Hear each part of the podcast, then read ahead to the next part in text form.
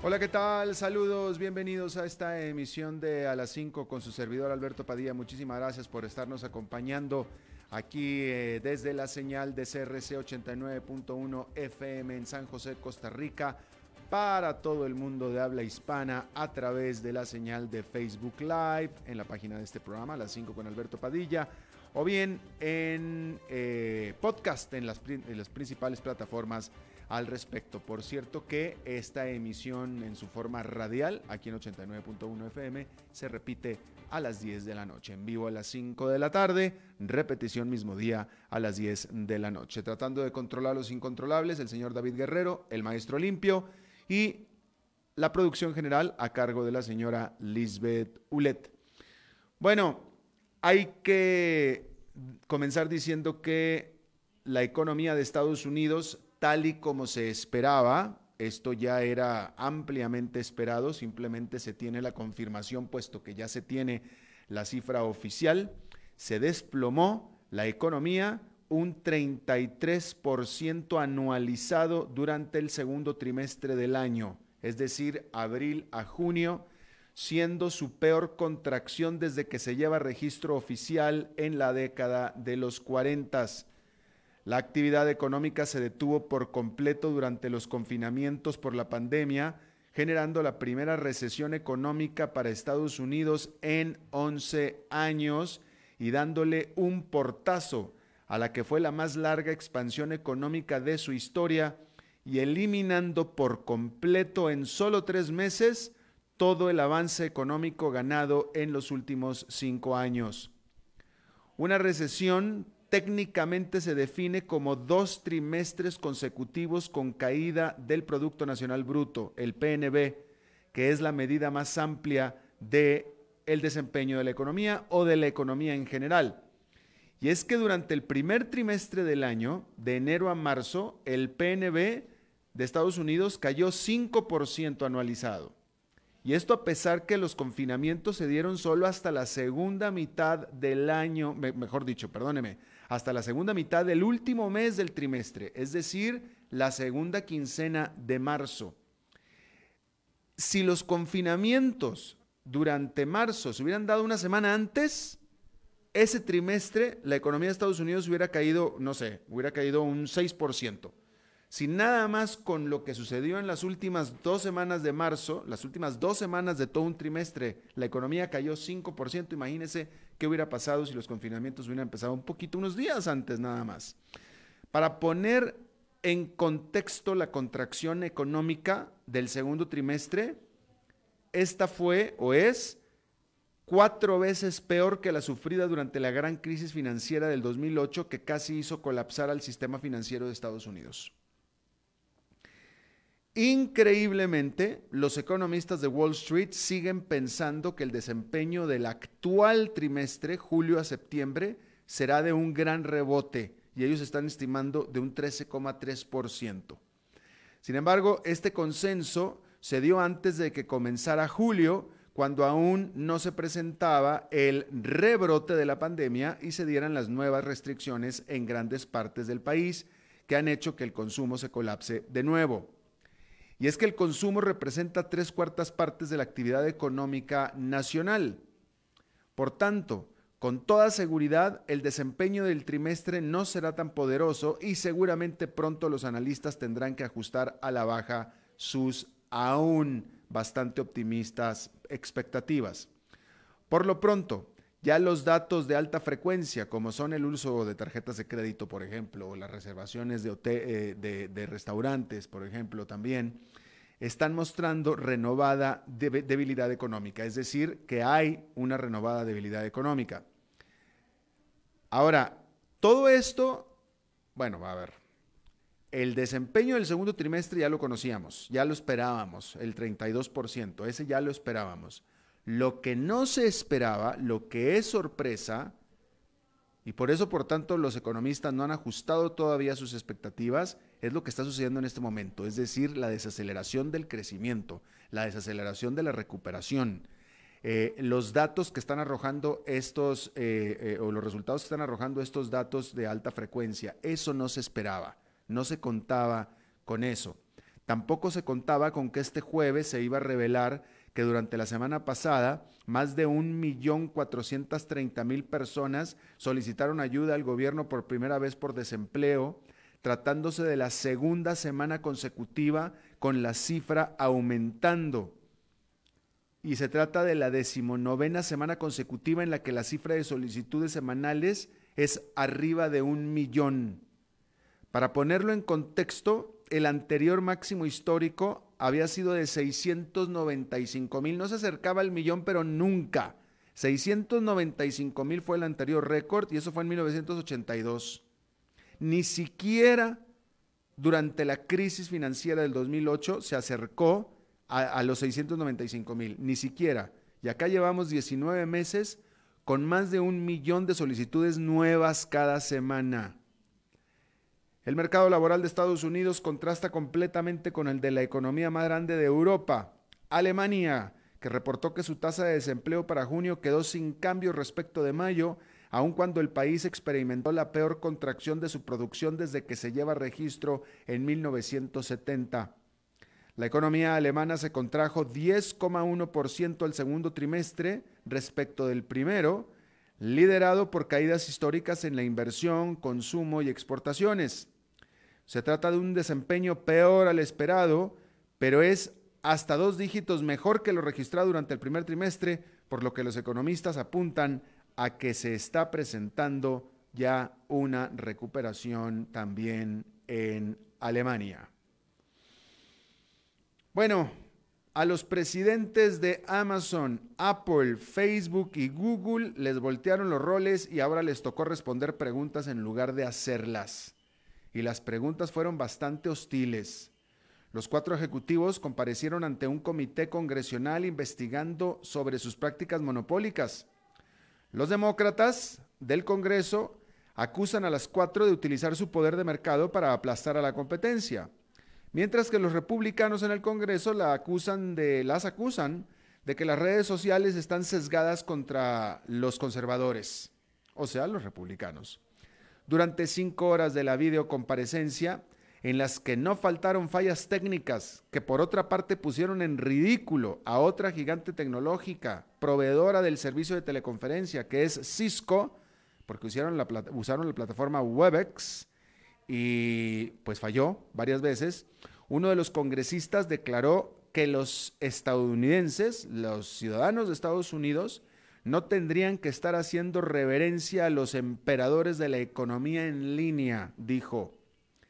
Sin embargo, Sundar Pichai de Google, Mark Zuckerberg de Facebook, Tim Cook de Apple y Jeff Bezos de Amazon hicieron su mejor esfuerzo para aparentar ser unos humildes billonarios. Un momento estelar fue cuando Bezos le preguntaron sobre si Amazon hacía mal uso de la información de sus usuarios, a lo cual declaró que pues no podía responder ni sí ni no, sino todo lo contrario. Bueno, eso fue la tarde del miércoles. En la tarde de este jueves, estas mismas empresas han estado presentando sus resultados del segundo trimestre, las cuales se esperan sean pues mixtos. Eh, le voy a, bueno, enseguida le voy a decir los datos que tengo hasta este momento. Los analistas están prediciendo que Amazon y Facebook reportarán un buen trimestre sobre todo porque la pandemia hace que los consumidores pues pasen más tiempo en línea. Pero por el otro lado, se prevé que la pandemia sea perdedora para Google, que se espera reporte una caída en sus ingresos. Apple estará en medio. Aunque a los analistas no les importa tanto lo que Apple tenga que reportar al segundo trimestre, y es que están centrados en el actual tercer trimestre, que es cuando la empresa sacará al mercado su nuevo iPhone 5G o iPhone 5G.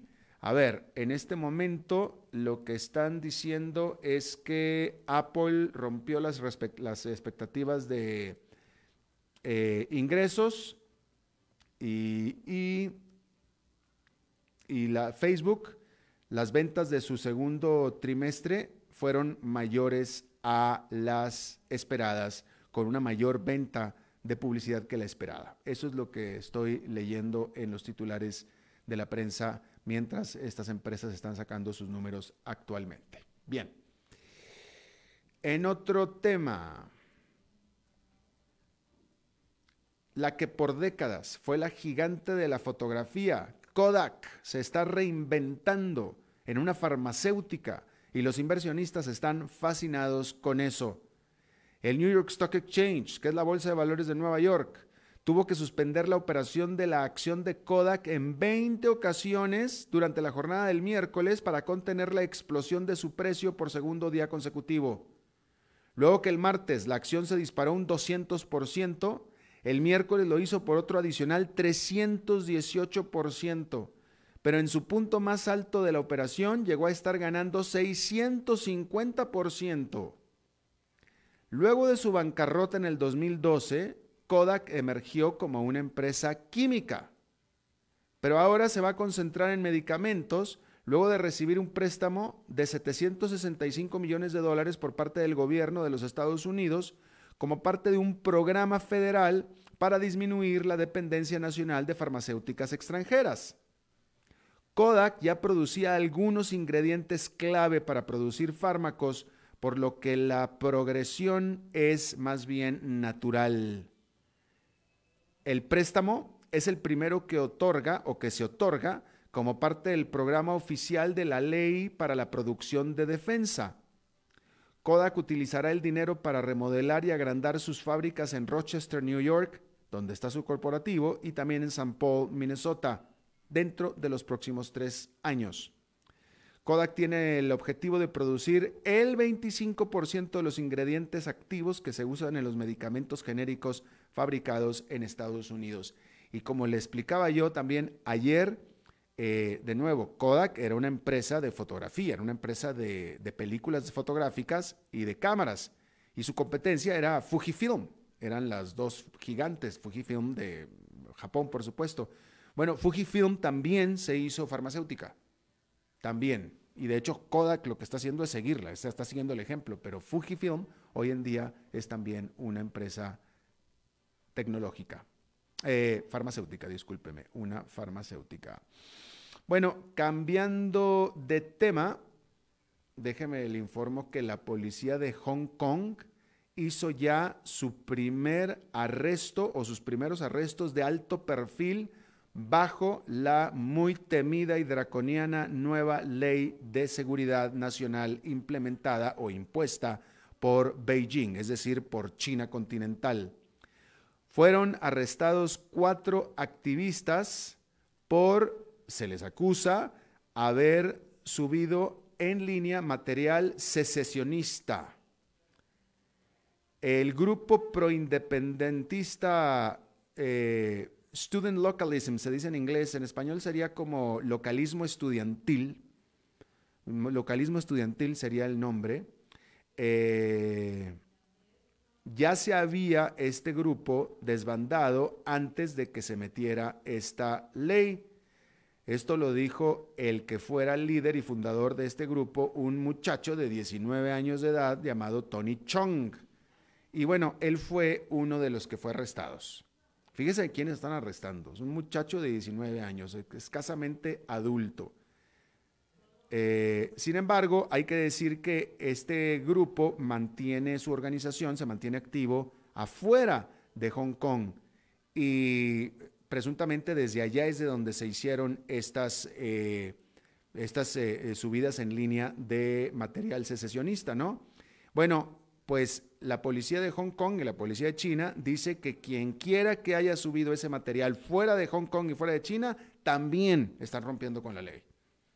Pero por lo pronto va para el tanque un muchacho de 19 años acusado de secesionismo.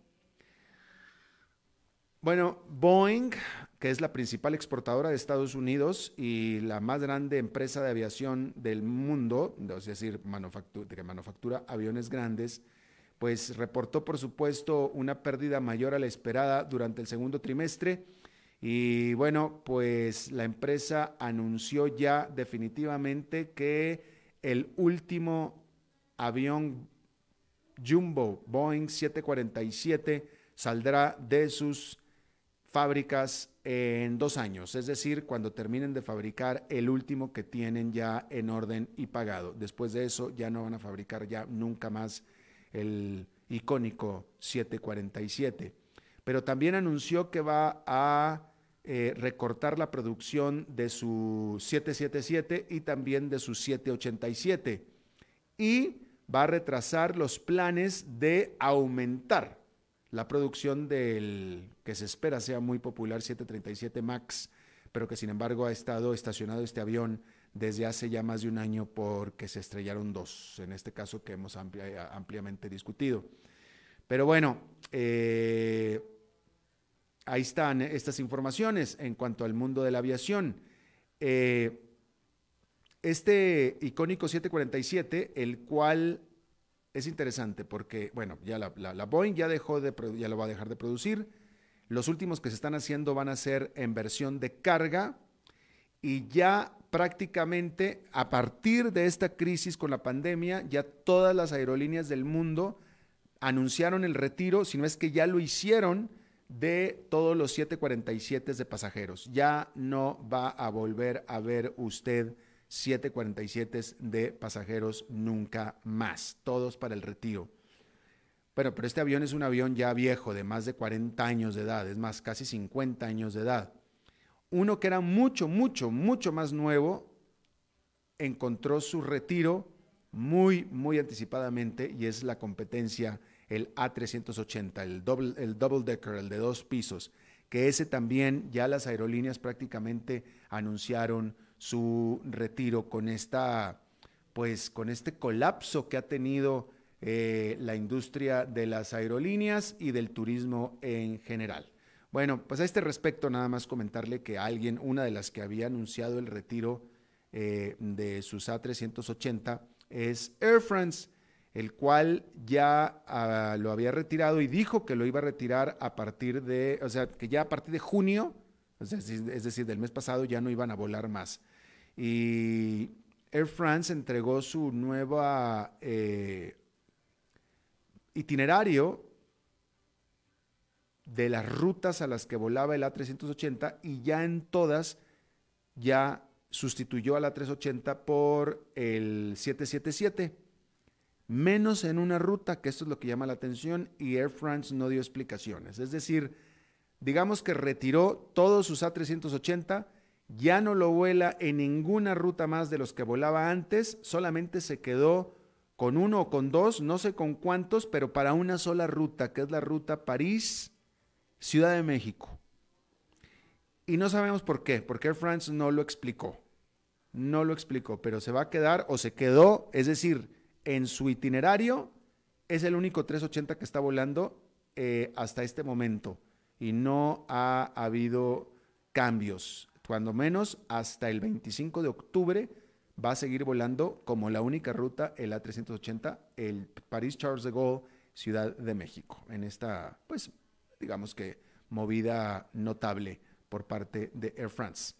Bueno, allá en Nueva York, esta fue una jornada mixta con el índice industrial Dow Jones cayendo 0,85% y el Nasdaq Composite ganando 0,43%, el Standard Poor's 500 con una caída de 0,38%. En datos del coronavirus, en Estados Unidos claramente que sigue siendo el primer lugar en infecciones, por supuesto, pero claramente ya eh, pasó el pico, ahora están en este momento en los 58 mil.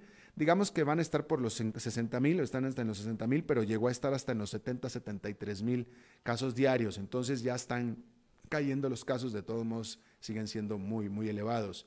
En donde sí están muy elevados es en Brasil, que está teniendo hasta este momento 55 mil casos. Brasil tuvo hace dos días 41 mil, ayer tuvo 70 mil y en este momento está reportando 54 mil. Eh, estos dos países también con la mayor cantidad de casos por millón de habitantes, porque Estados Unidos está reportando casi 14 mil casos de coronavirus por millón de habitantes, Brasil 12.273, que son entre los más altos del mundo. Por supuesto que le gana por mucho Chile, que tiene 18 mil, pero aún así eh, Estados Unidos y Brasil siguen siendo de los más eh, elevados. Panamá, el vecino de Costa Rica, tiene 14 mil casos por millón de habitantes, que es un poco más incluso que Estados Unidos. Bueno, pues ahí tiene algunas cifras del coronavirus. Vamos a hacer una pausa y regresamos con más información.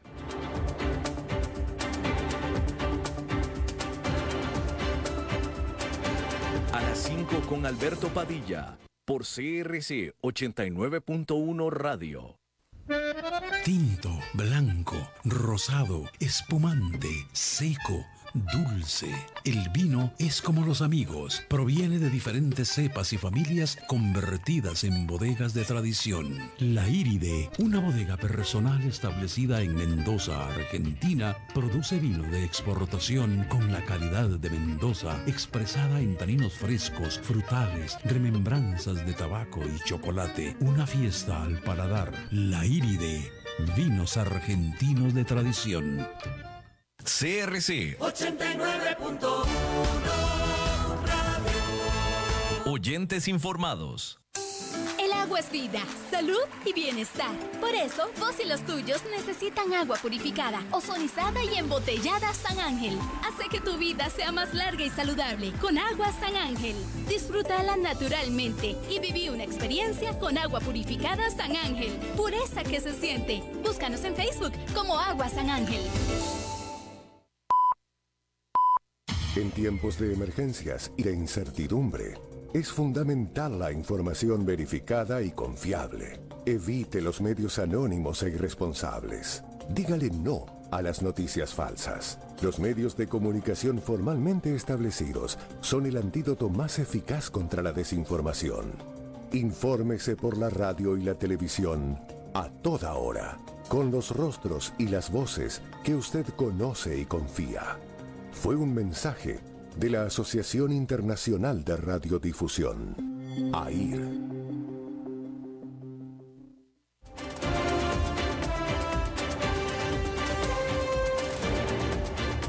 Seguimos escuchando a las 5 con Alberto Padilla.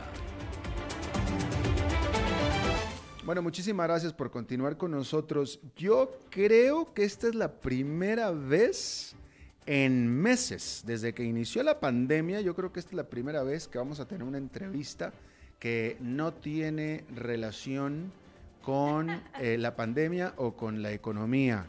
O sea que eh, vamos a cambiar de tono, vamos a hablar de buenas noticias por primera vez en un buen rato. Y espero que nos caiga bien este asunto. Por ahí anda Marisela Zamora ella es directora de Nosotras Women Connecting. Eh, Marisela, ¿ya has estado con nosotros alguna vez, no es cierto? Sí, estuve una vez, pero no estabas vos, estaba Fernando Francia. Ah, con Fernando Francia, mira tú, ya decía yo. Sí. Bueno, pues vamos a hablar de las empresas con propósito, que este es un nombre que se le pone eh, ya me dirá Marisela si estoy correcto o no, pero más bien yo diría que cuando alguien dice una empresa con propósito, digamos que es un propósito diferente al de solamente ganar dinero o ser rentable para, para, para hacernos ricos, vamos a decirlo así, ¿no? Este, eso es a lo que se le ha llamado un emprendimiento con propósito, Marisela. ¿Tú nos puedes explicar exactamente qué es un emprendimiento con propósito? Claro, Alberto, muchísimas gracias por el espacio, primero que todo, eh, y, y, también decirte que esto está muy relacionado a la pandemia, porque precisamente el comportamiento de las personas consumidoras está transformándose. Como hay menos dinero en la calle, eh, estamos pensando mejor nuestras compras. Por eso las, em, llegamos a la era del propósito, como es como lo han llamado algunas eh, personas, eh, y, es, y es por ahí donde, donde nos hemos interesado a trabajar desde nosotras Women Connecting.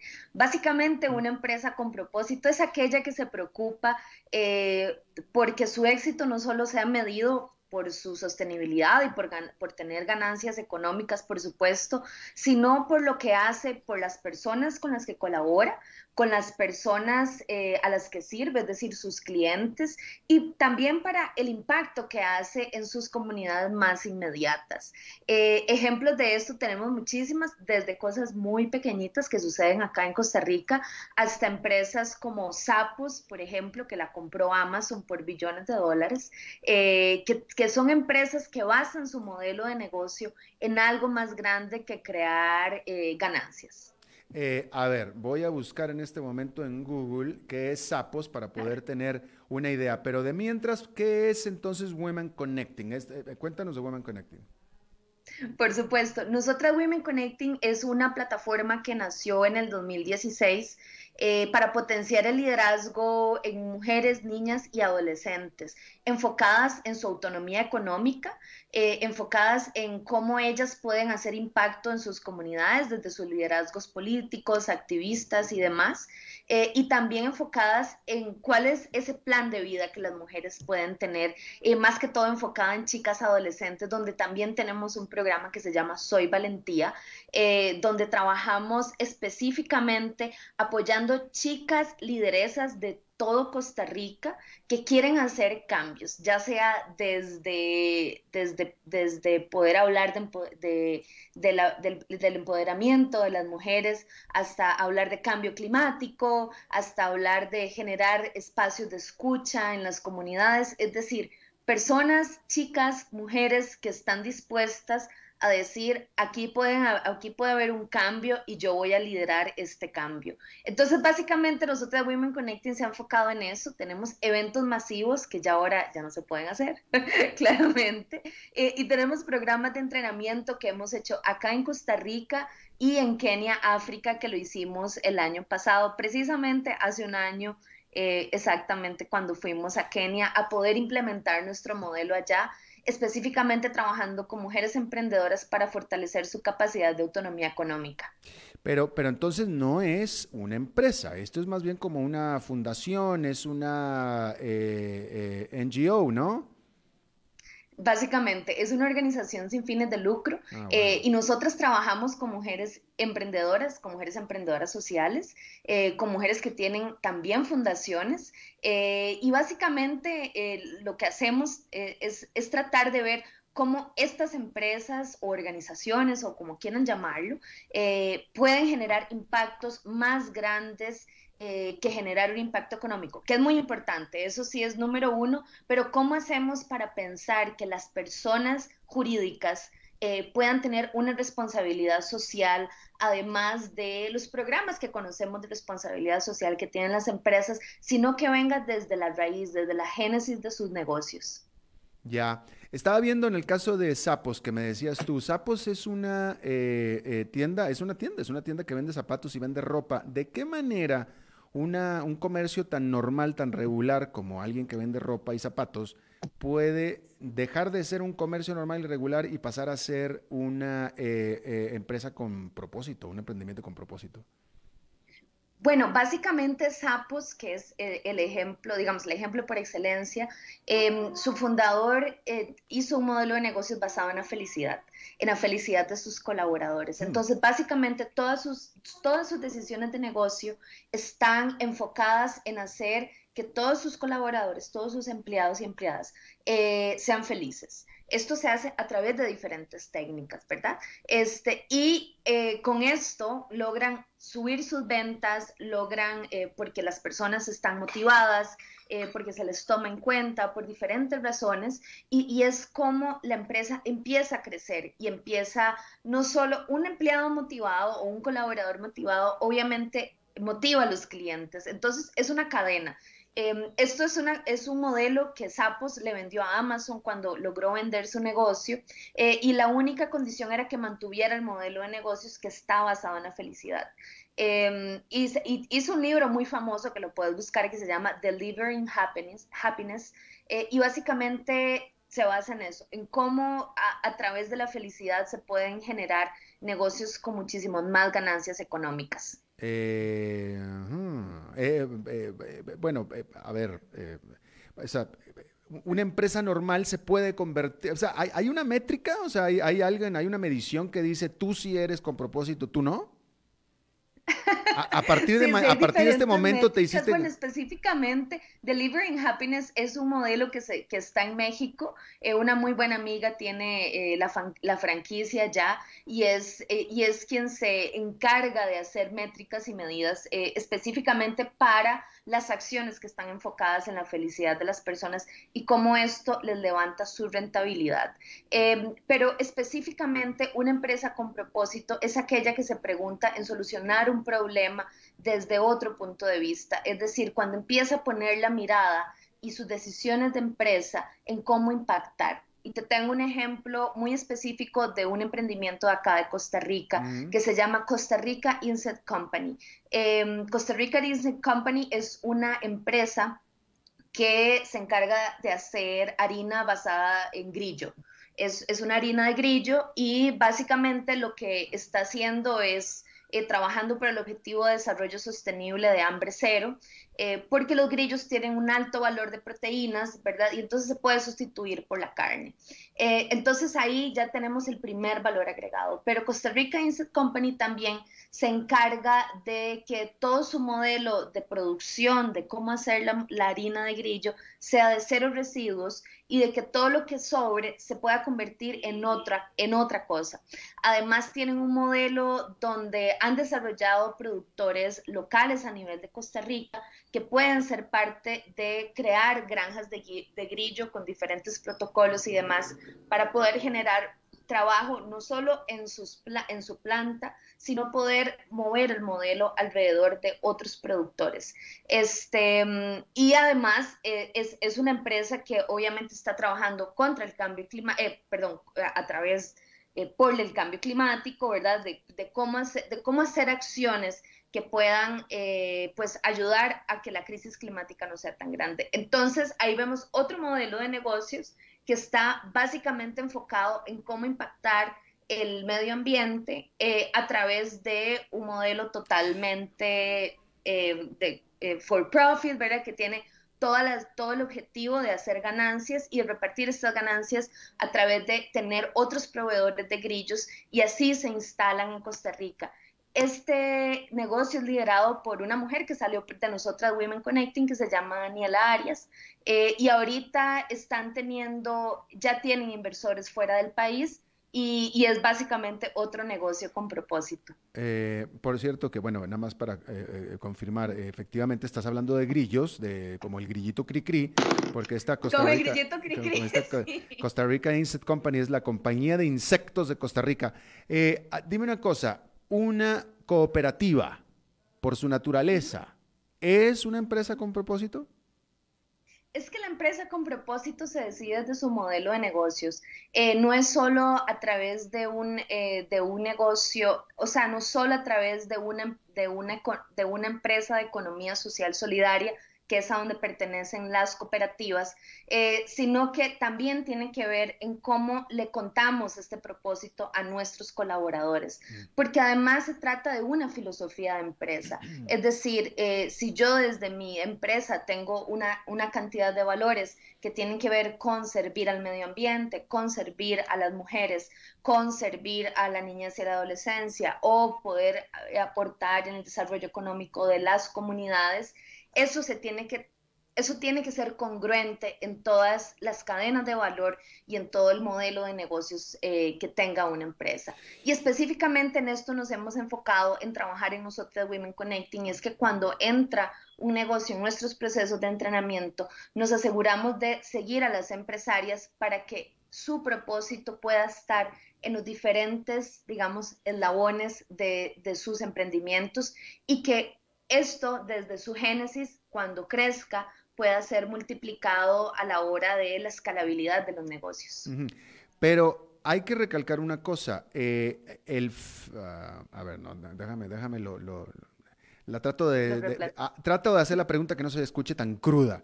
Este, o sea, no, pues sí, o sea, es una manera, o sea, el, el final último, es que no, no, no, no, no encuentro la manera de no hacer la cruda, pero el final último es tener mejores resultados financieros por medio de hacer cosas buenas, pero vaya, e, es el, es, el, es el asunto de vamos a hacer cosas buenas que al final se van a reflejar positivamente en nuestros estados de resultados, ¿no?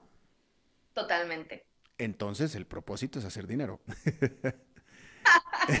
bueno, sí, es uno de los propósitos. Por eso eh, la definición es que el, para medir el éxito no solo está medido desde el propósito financiero de las empresas, sino sobre otros propósitos, como eh, ¿verdad? Como... Que a su vez nos van a traer más plata. Modelo de negocios de la empresa, ¿verdad? Pero eh, es decir, que hay otras variables de cómo medir el éxito de las empresas, básicamente.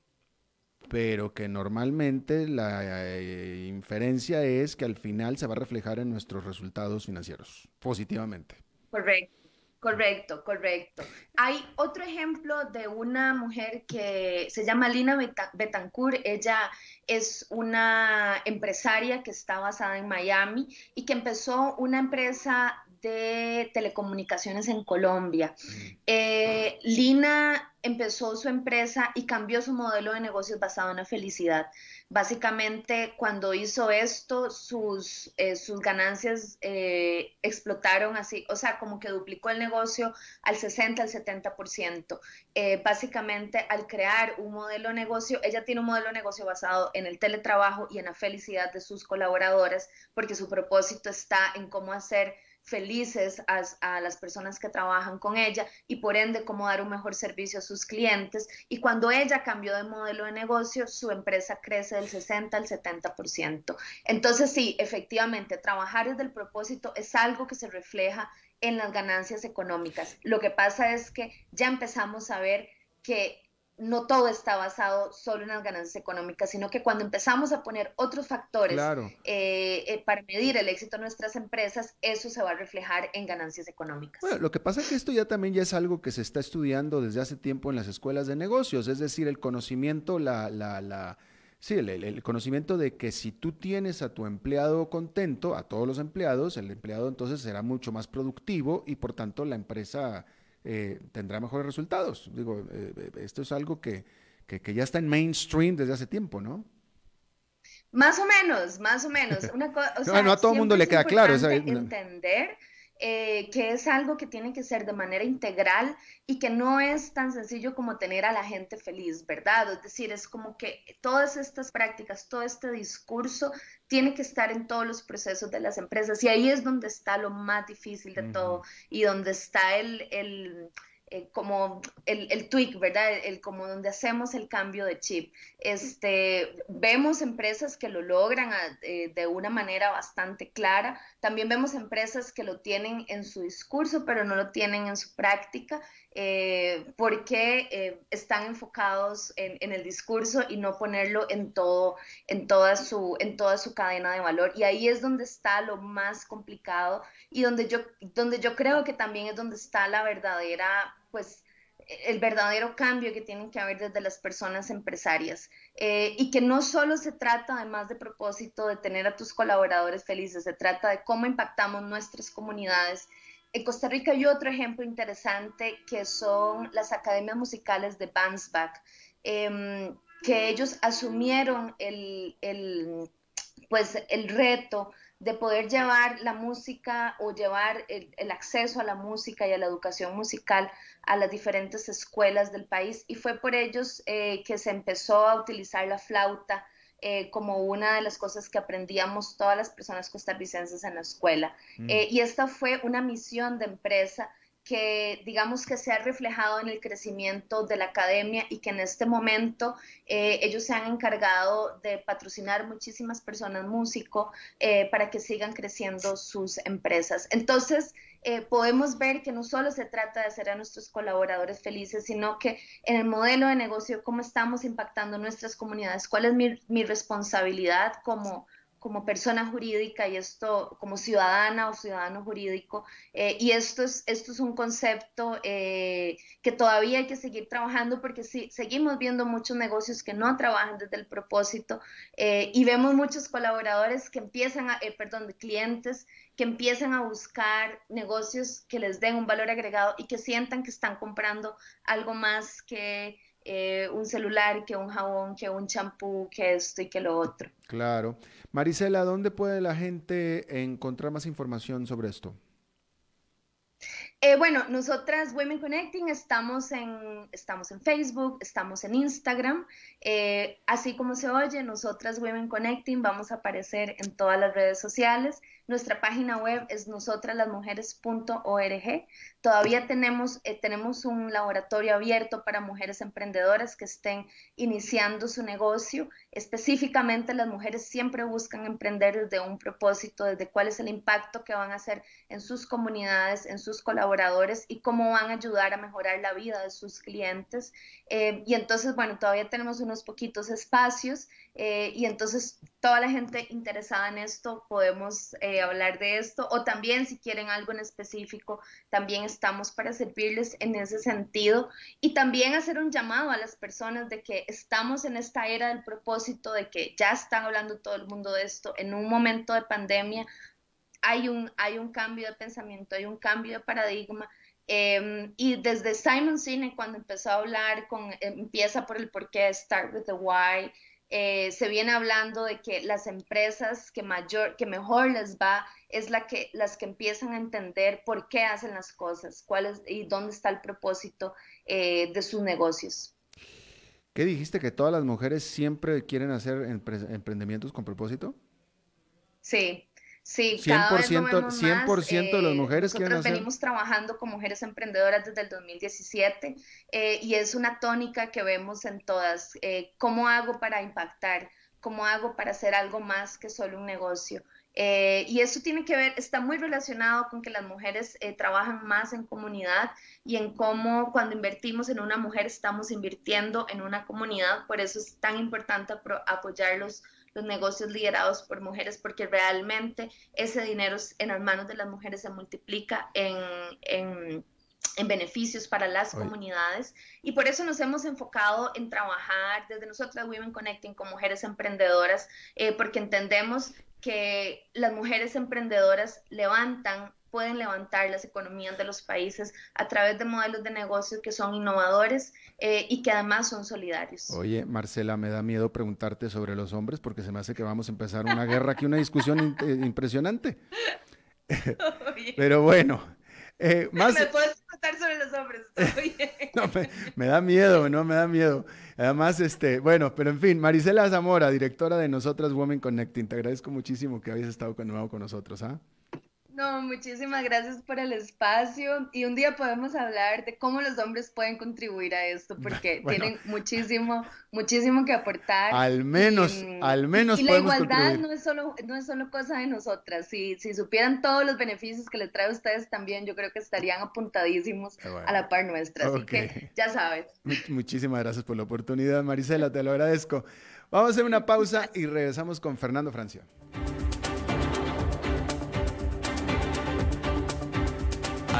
Las 5 con Alberto Padilla, por CRC 89.1 Radio. Tinto, blanco, rosado, espumante, seco dulce. El vino es como los amigos, proviene de diferentes cepas y familias convertidas en bodegas de tradición. La Iride, una bodega personal establecida en Mendoza, Argentina, produce vino de exportación con la calidad de Mendoza, expresada en taninos frescos, frutales, remembranzas de tabaco y chocolate. Una fiesta al paladar. La Iride, vinos argentinos de tradición. CRC 89.1 Oyentes informados. El agua es vida, salud y bienestar. Por eso, vos y los tuyos necesitan agua purificada, ozonizada y embotellada San Ángel. Hace que tu vida sea más larga y saludable con agua San Ángel. Disfrútala naturalmente y viví una experiencia con agua purificada San Ángel. Pureza que se siente. Búscanos en Facebook como Agua San Ángel.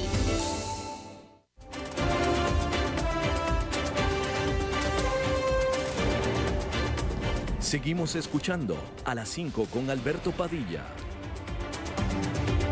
Buenos jueves y los jueves tradicionalmente de Fernando Francia. Fernando, ¿cómo estás? ¿Qué tal? Pura vida. Qué interesante la conversación. Eh, muchas gracias. Mira, ya. Adelante. el, tema del, emprendimiento con propósito está súper interesante y yo invito antes de mi, de mi intervención hoy a que mm, me busquen en Fernando Francia en las distintas redes sociales que estoy lanzando un nuevo emprendimiento con propósito. Así que ¿Ah, ahí se las dejo para que, para que me busquen ah. y, eh, y, se enteren de qué se trata. Ah, interesante, ok, perfecto. un día hablamos más de esto, pero hoy quería conversar eh, sobre un tema que ha estado en la polémica en estos días acá en Costa Rica, porque cuando asistimos a un proceso electoral, terminamos eligiendo a un presidente, ¿no? Un alcalde, un diputado, cualquier cargo de elección popular de que se trate. Evidentemente, no elegimos a la esposa o al esposo o pareja de esa persona, elegimos al candidato. El término primera dama se utilizó por primera vez, dicen, en Estados Unidos, aparentemente. Era una forma de identificar a la pareja del presidente. Obviamente todos los presidentes hombres. No tenían tareas ni salario en principio. Hoy se le considera en ese país como la anfitriona de la Casa Blanca, así, entre comillas. Vamos, una manera elegante de decir ama de casa, aunque sea de la casa más conocida del país y del mundo. Obviamente a partir de ese cargo nominal, algunas mujeres han tenido un impacto destacable en Estados Unidos y en el resto del mundo. No es lo mismo lo que generó Rosalind Carter, que no se le conoce mayor cosa que el impacto que generó en miles de mujeres Michelle Obama o eh, la carrera política de Hillary Clinton, muy aparte de ser esposa de.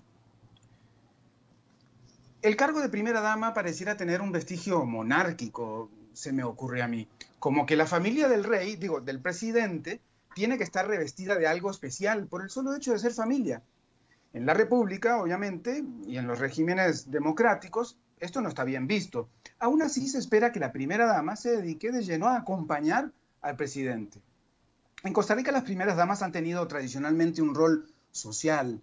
Hasta 2006, las primeras damas inauguraban eventos, obras, participaban en actos sociales, realizaban donaciones y ayudaban, así entre comillas, a sectores históricamente marginalizados de la sociedad. En la segunda administración de Arias Sánchez no hubo figura de primera dama y tampoco durante la administración Chinchilla Miranda, su esposo José María Rico mantuvo sus actividades académicas y de consultorías mientras su esposa era presidenta. Alguien podría decir que pudo haber sido el primer caballero. Y aquí entramos al debate sobre lo que significa ser la persona acompañante de quien ejerce la presidencia. Tradicionalmente se entendía que la mujer no tenía una carrera propia, ¿no? Así era en la antigüedad por falta de oportunidades, por oportunidades de estudio, oportunidades que no tenían las mujeres. Por lo general, pues eh, era una figura acompañante. Más recientemente, sí, Mercedes Peñas y Claudia Dobles, que tienen profesiones y actividades propias, incluso eh, tienen méritos propios, ¿cómo no? Pero el hombre acompañante, José María Rico, es hombre. Socialmente no se percibe, ni él mismo se percibe, como alguien que tenga que acompañar a su esposa o ayudarle. Siguió con sus actividades normales y seguramente asesoró en aquellos ámbitos en los que tenía vasta experiencia, como seguridad ciudadana, por ejemplo. Siendo una pareja joven, podríamos haber imaginado que Carlos Alvarado y Claudia Dobles podrían haber hecho un parteaguas en este tema, pero no. Ella tomó el puesto de esposa de, o primera dama, como gusten decirle ustedes. Podremos llenar páginas y páginas hablando de lo positivo que han sido todas las primeras damas, o algunas, pero ese no es el punto. ¿No tiene derecho la cónyuge del presidente a mantener su carrera y a no ponerla en pausa mientras su marido es elegido presidente? ¿Acaso la ciudadanía votó por cualquiera de todas esas figuras para que estuviesen en la casa presidencial? Debe quedar claro que no me anima una crítica a personas en específico. Creo que todas las primeras damas han tenido amor por el país y han hecho pues lo mejor que han podido hacer o que han creído que era lo mejor en todo caso. Recuerdo incluso la hermosa obra del Museo de los Niños, liderada por doña Gloria Bejarano, esposa del entonces presidente Calderón Fournier. En pleno siglo XXI, creo que ser esposa de o esposo de no debería ser motivo para que, como esposa del rey, cuente con oficina y asesores en casa presidencial. En otras palabras, creo que ella o él, en su momento, deberían poder elegir sin verse forzadas a renunciar a su vida académica o laboral, empresarial o como sea, porque su esposo fue elegido en un cargo. Claro, queda el debate sobre la influencia de la persona cónyuge sobre quien ocupe la presidencia, sobre las decisiones presidenciales, pero eso siempre va a suceder, sea o no sea considerada primera dama. Incluso algún amigo cercano del presidente también podría tener influencia sobre sus decisiones. Pero quienes defienden el puesto de la primera dama insisten en que si no lo ocupara, podría haber alguna relación indebida entre el lugar de trabajo de esa mujer o ese hombre, que ya no será primera dama o primer caballero, y el Estado. Pero obviamente que como empresaria o profesional, pues le caería la prohibición según la ley de contratación administrativa. Claramente el cargo de primera dama es, si no un vestigio monárquico, insisto, al menos un producto evidente del modelo patriarcal. ¿Puede resignificarse? Sí, y se ha hecho, pero seguirá siendo un rol en tanto esposa de y no uno propio. Si como sociedad creemos que esa persona a quien le tocaría ser primera dama o primer caballero puede aportar al país, ¿por qué no permitir que, sea designada en un espacio laboral como cualquier otra ministra o ministro o funcionario público? ¿O será que queremos seguir repitiendo el patrón machista de que la mujer debe trabajar gratis, como lo sigue haciendo hasta hoy en dobles o triples jornadas, más allá de su ámbito laboral remunerado? ¿Qué te parece? Muy interesante, muy interesante. Este, eh, estaba eh, reflexionando que típicamente en América Latina, en contraste con lo que sucede en Estados Unidos, si es que la primera dama sí lo quiere, eh, las, primeras damas o las esposas, los cónyuges de los presidentes en América Latina son de muy, muy bajo perfil típicamente, ¿no? Sí, y, tienen reuniones, primeras damas de toda América Latina, tienen, tienen cosas que, que, que incluso, pues hay erogación de fondos ahí. Pero el tema más que nada es por qué obligar a una persona a, eh, si estaba generando una carrera empresarial, una carrera académica, ahora suspende todo porque su marido tiene otra cosa que hacer. Eh, ah, y, es, y, es, y es buen punto, ¿no? Es buen punto. Eh, y, y la, de, la demostración está en José María Rico, porque el hombre no fue cuestionado, ni siquiera él mismo se, puso en el rol de acompañante de, porque él es, tiene valor propio. Y, hay otro tema bien interesante, por ejemplo, el escándalo que se armó en Francia cuando la, esposa de Macron, eh, eh, ¿verdad? 24 años mayor que él, se, le cuestionó que fuera primera dama y no le pusieron el nombre de primera dama porque era una señora mayor que él. Pero cambio, en cambio en Estados Unidos, Melania Trump, no sé cuántos años menor de, de, Donald Trump es, y, obviamente es primera dama, ¿no? O sea, claramente hay sesgos machistas en este tema. Buen punto, buen punto. Tú sabes, por cierto, que para comentario para ti y para el público, la esposa del presidente de México, Andrés Manuel López Obrador, renunció al título de primera dama. Mm, ¿Ves? Qué eh, interesante. ella renunció. Es, esa es la resignificación que me parece que deberían tener por lo menos la opción las mujeres, porque eh, además no es una crítica no es una crítica a, Claudia Dobles, para nada, porque me parece que incluso pues está haciendo un trabajo importante que podría ser necesario. Em, justamente, eh, justo me están diciendo que, 24 para abajo es la diferencia entre Melania Trump y Donald Trump, y 24 para arriba es la diferencia entre eh, Macron y Brigitte. Claro, claro. Emmanuel y Brigitte. Claro. Justamente 24. Exactamente. Bueno, Fernando Francia, muchísimas gracias. Bueno, pura vida. Hasta el próximo, jueves. Bien, eso es todo lo que tenemos por esta emisión de A las 5 con su servidor Alberto Padilla. Muchísimas gracias por habernos acompañado. Espero que termine su día en buena nota, buen tono. Nosotros nos reencontramos en 23 horas. Que la pase muy bien.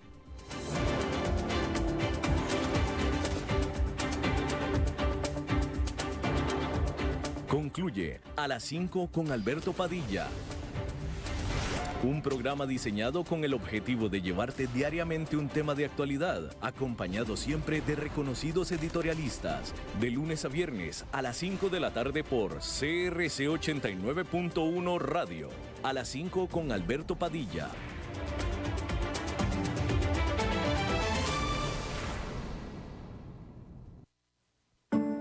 Cuide su información. Make alerta de una nueva modalidad de posible estafa. Estas personas inescrupulosas realizan llamadas a nombre del Make para solicitar apoyo en la elaboración de mascarillas. Como parte de la llamada, solicitan actualizar los datos en la página del Make e instalar la firma digital.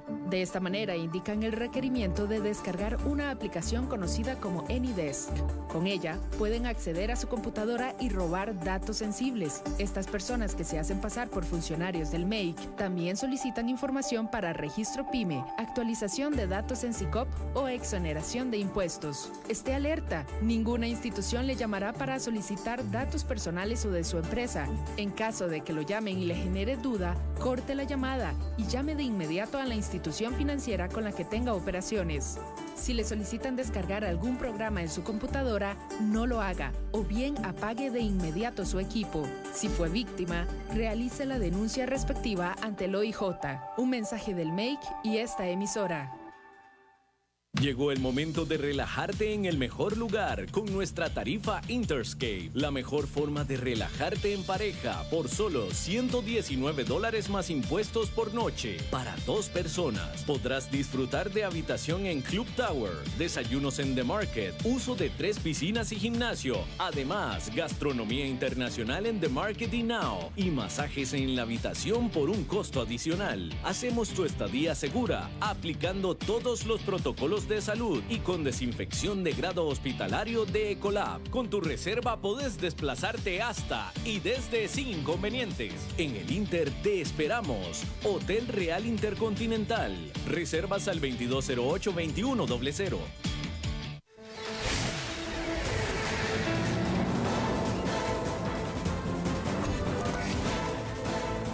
Inicia el resumen informativo en noticias CRC 89.1 Radio. Hola, ¿qué tal? Son las 17 horas con 59 minutos y estos son nuestros titulares. 490 casos nuevos de coronavirus y 7 fallecidos. El ministro de Salud aclara que las misas y cultos se podrán realizar durante fase de cierre en cantones con alerta amarilla. Diputados aprueban en segundo debate un proyecto que exonera del impuesto sobre el valor agregado por un año más al sector construcción. Los gastos médicos que incluye el seguro viajero de turistas que ingresen al país a partir de la próxima semana tendrá un deducible del 10%. En el mundo, Estados Unidos registró su peor caída económica en la historia. En los deportes, la Fiscalía de Suiza abrió una investigación contra Gianni Infantino, presidente de la FIFA, la Fiscalía de Suiza. Salud. El Ministerio de Salud reportó 490 casos nuevos de COVID-19 para este jueves y así el acumulado es de 17.290 infectados en 81 cantones. Según los datos del Ministerio de Salud, la cantidad de personas recuperadas alcanzó 4.280 en 79 cantones. En el hospital hay 352 personas, 80 de ellas en cuidados intensivos. Según los datos de salud, en las últimas horas se han registrado siete nuevos decesos y la cifra oficial de fallecidos total llega a 140. Iglesia. Las misas y los cultos podrán realizarse durante la fase de cierre que irá del 10 al 21 de agosto solamente en los cantones que se encuentran bajo la alerta amarilla. Así lo aclaró este jueves el ministro de Salud Daniel Salas. Estos eventos religiosos están habilitados o estarán habilitados a partir de este primero de agosto, de lunes a viernes. Se pueden realizar entre las 5 de la mañana y 10 de la noche, sábados y domingos entre 5 de la mañana y 7 de la noche. Sin embargo, en los cantones que estén bajo alerta naranja solamente podrán hacerse durante la etapa de apertura que irá del 1 al 9 y del 22 al 30 de agosto. A estas actividades solo pueden asistir un máximo de 75 personas. Deben utilizar careta o mascarilla, guardar una distancia de 1,8 metros. Asamblea Legislativa. La Asamblea Legislativa aprobó en segundo debate un proyecto que exonera del impuesto al valor agregado, el IVA, por un año más al sector construcción. La iniciativa establece que los servicios de ingeniería, arquitectura, topografía y construcción de obra civil prestados a los proyectos registrados en el Colegio Federado de Ingenieros y de Arquitectos de Costa Rica estarán exentos del IVA durante el primer año de vigencia de la presente ley. De esta forma, si la presidencia no veta este proyecto, en julio del 2021 se establecerá una tarifa escalonada del impuesto, pues se iniciará con una cifra reducida del 4% anual. Turismo. El Instituto Nacional de Seguros comunicó que los gastos médicos que incluye el seguro viajero que deberán pagar los turistas que ingresen al país a partir de la próxima semana tendrán un deducible de 10% con un mínimo efectivo de 50 dólares. Esto significa que los turistas que necesiten de asistencia médica en nuestro país pagarán 10% del total de gastos por ese concepto, excepto si el costo es inferior a los 50 dólares. En ese caso, el asegurado cancelará el monto total. El Instituto Costarricense del Turismo estableció que los visitantes que ingresen al país a partir del 1 de agosto deben contar entre varios requisitos con un seguro de viajes que cubra gastos médicos y de alojamiento.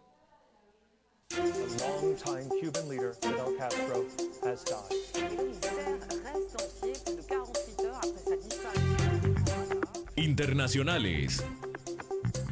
Estados Unidos registró en el último trimestre su peor caída económica en la historia debido a la pandemia por el COVID-19. Según la Oficina de Análisis Económico de ese país, este sector se contrajo en un 33% y así el país eh, sufrió su primera recesión económica de los últimos 11 años. Una recesión se define como dos trimestres consecutivos de caída del Producto Nacional Bruto, que es la medida más amplia de la economía. Entre enero y marzo, es decir, el primer trimestre, el Producto Nacional Bruto de Estados Unidos cayó un 5%. La pasión de los deportes en noticias CRC 89.1 Radio. La Fiscalía Suiza abrió este jueves un proceso penal contra el presidente de la FIFA, Gianni Infantino, tras una investigación en la cual el jerarca habría tenido tratos con el anterior fiscal Michael Lauer. Según información de medios internacionales, Lauber encubrió en una reunión a Infantino cuando era fiscal, pero finalmente fue descubierta. La investigación señala que Lauber mintió a los supervisores, pues encontró indicios criminales.